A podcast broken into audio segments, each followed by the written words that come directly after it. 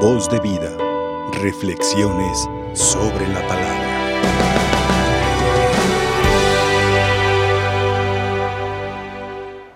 La creación fue hecha para nosotros. ¿Qué significa esto para nosotros? Para que por medio de nuestras capacidades, de nuestro conocimiento, pudiéramos discernir, pudiéramos nosotros comprender que toda la creación fue puesta para una finalidad, glorificar al Señor y nosotros como señores de la creación, ser imitadores de Dios.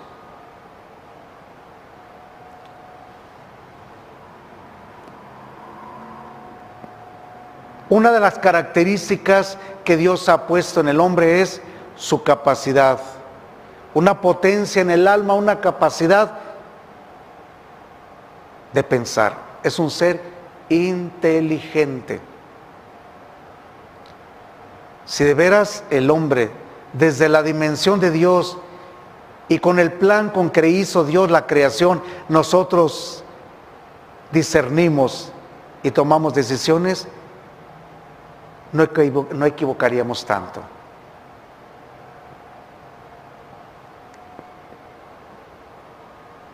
Discernir los signos de los tiempos, lo que estamos viendo, lo que estamos oyendo, lo que nuestras manos están palpando y no concuerdan con lo que dice el Evangelio, con lo que es el plan de Dios,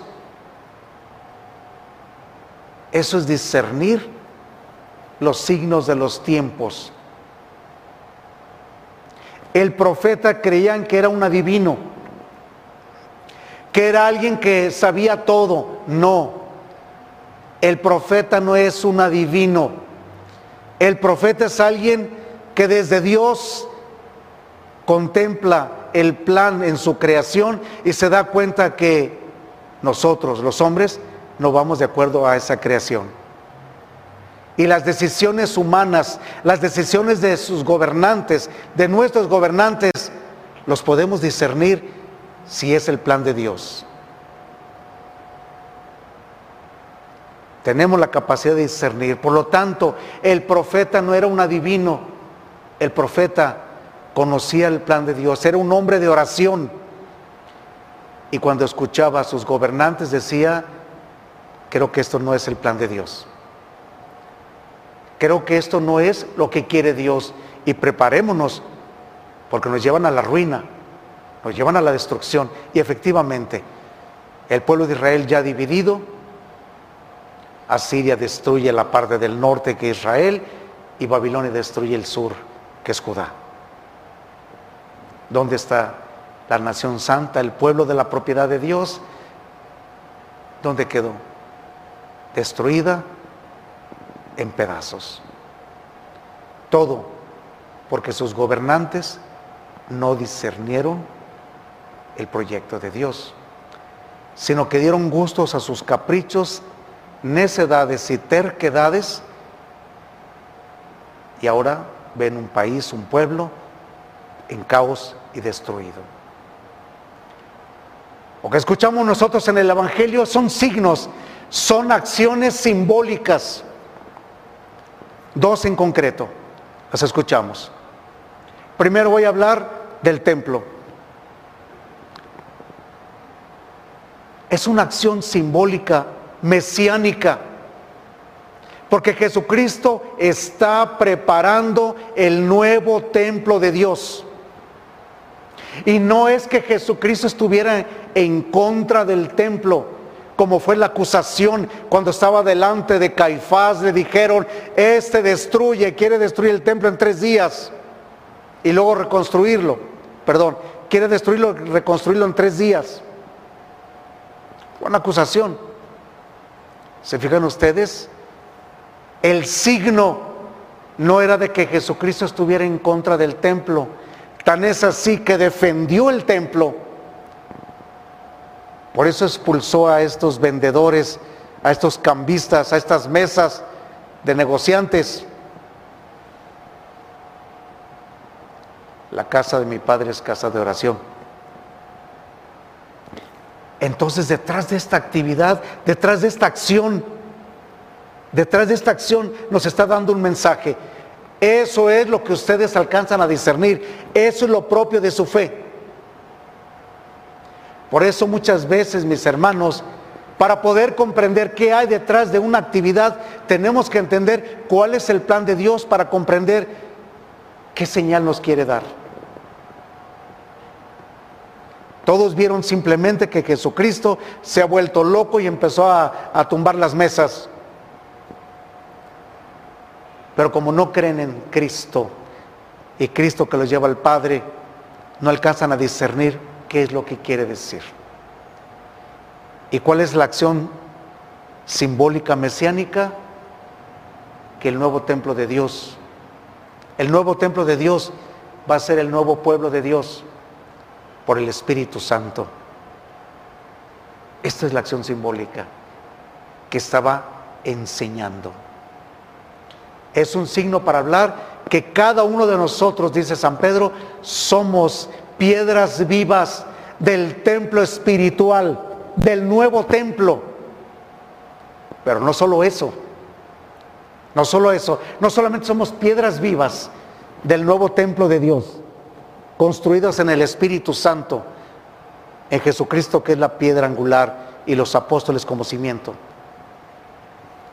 sino que además, siendo parte del templo espiritual,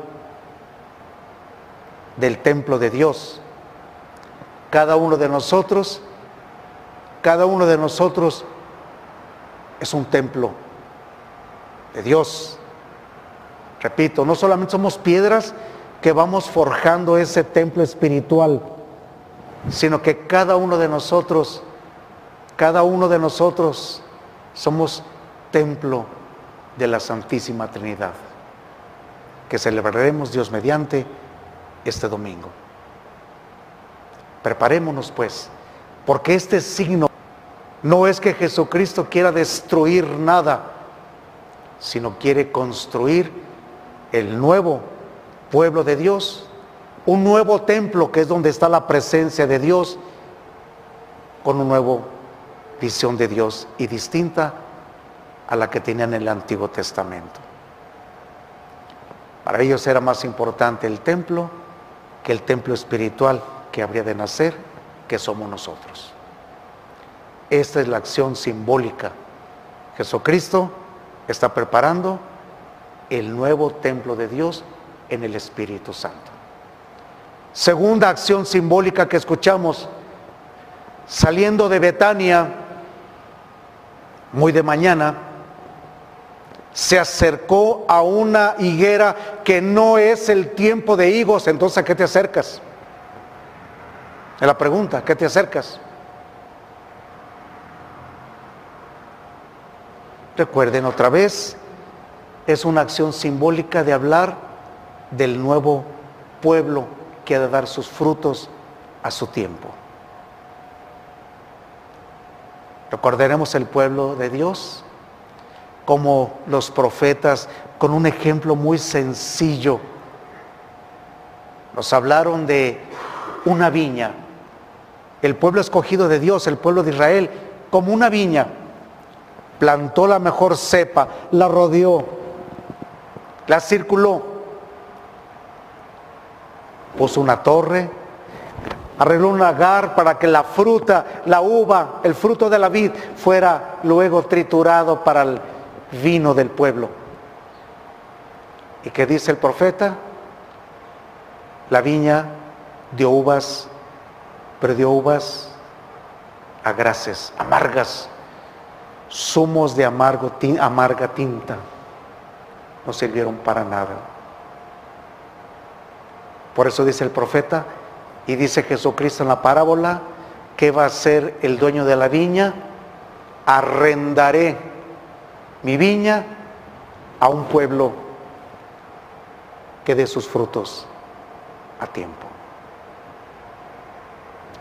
Esto de la higuera que no tiene higos nos está diciendo que este pueblo no dio frutos. Y ahora es necesario que el nuevo pueblo de Dios en el Espíritu Santo dé sus frutos a tiempo. ¿Y quién es ese pueblo de Dios? Ustedes. ¿Sí? La pregunta ahora nos queda.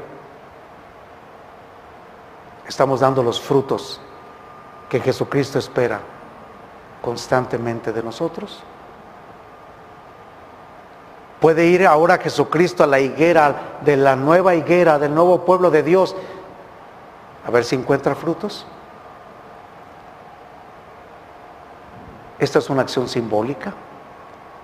Repito, el hecho que se haya secado no es que Jesucristo quiera destruir nada otra vez, no es que quiera secar la creación, sino que nos está dando una lección. Y cuando le pregunta a Pedro, le dice, oye Jesús, la higuera está seca. Jesucristo no le dio ninguna explicación. ¿Qué fue lo que contestó Jesús? Si tuvieran fe, fíjense bien, esta es la enseñanza. Si tuvieran fe, le dirían a esa montaña, muévete, quítate de allí. El pueblo no tuvo fe. Vino a los suyos y los suyos no lo recibieron, no lo reconocieron. Esta es la lección. Esto es leer los signos de los tiempos. Por eso el creyente como ustedes, el hombre y la mujer de oración, es capaz de discernir, discernir los signos de los tiempos, lo que está aconteciendo. Incluso en lo que estamos viviendo en nuestra patria en estos tiempos, en nuestras familias, en la sociedad. Desde el Evangelio los invito a que discernamos, discernir desde el Evangelio, desde la oración, lo que está aconteciendo, lo que estamos viviendo en nuestra patria. Y hagan una lectura desde el Evangelio traduciendo esos signos que estamos viendo. Esa es la acción profética. No es adivinar nada, sino es escuchar a Dios, conocer su plan y ahora sí, cuando veas las acciones de los que están al frente de nosotros y nos gobiernan, si verdaderamente es lo que Dios quiere. Si no es lo que nos quiere, si, es lo que, si no es lo que Dios quiere, discernir como el profeta y a su tiempo actuar. Esta es la invitación. Que Dios nos bendiga. Quien vive sin Dios solo ve las circunstancias, las actividades del mundo. Pero quien vive en Dios es capaz de discernir en lo que está pasando qué es lo que Dios quiere y qué es lo que Dios no quiere. Y esa es tu acción como bautizada, como bautizado. Esa es tu acción profética. Discernir los signos de los tiempos y tomar acciones con valentía, como cristianos, como católicos. Le pedimos a la Santísima Virgen María que una mujer no necesitó hablar mucho, sí meditaba mucho, era una mujer de oración y por eso todo lo discernía con una clave, la de su Hijo Jesucristo. Y por eso María es modelo de iglesia, modelo de creyente, modelo de fe.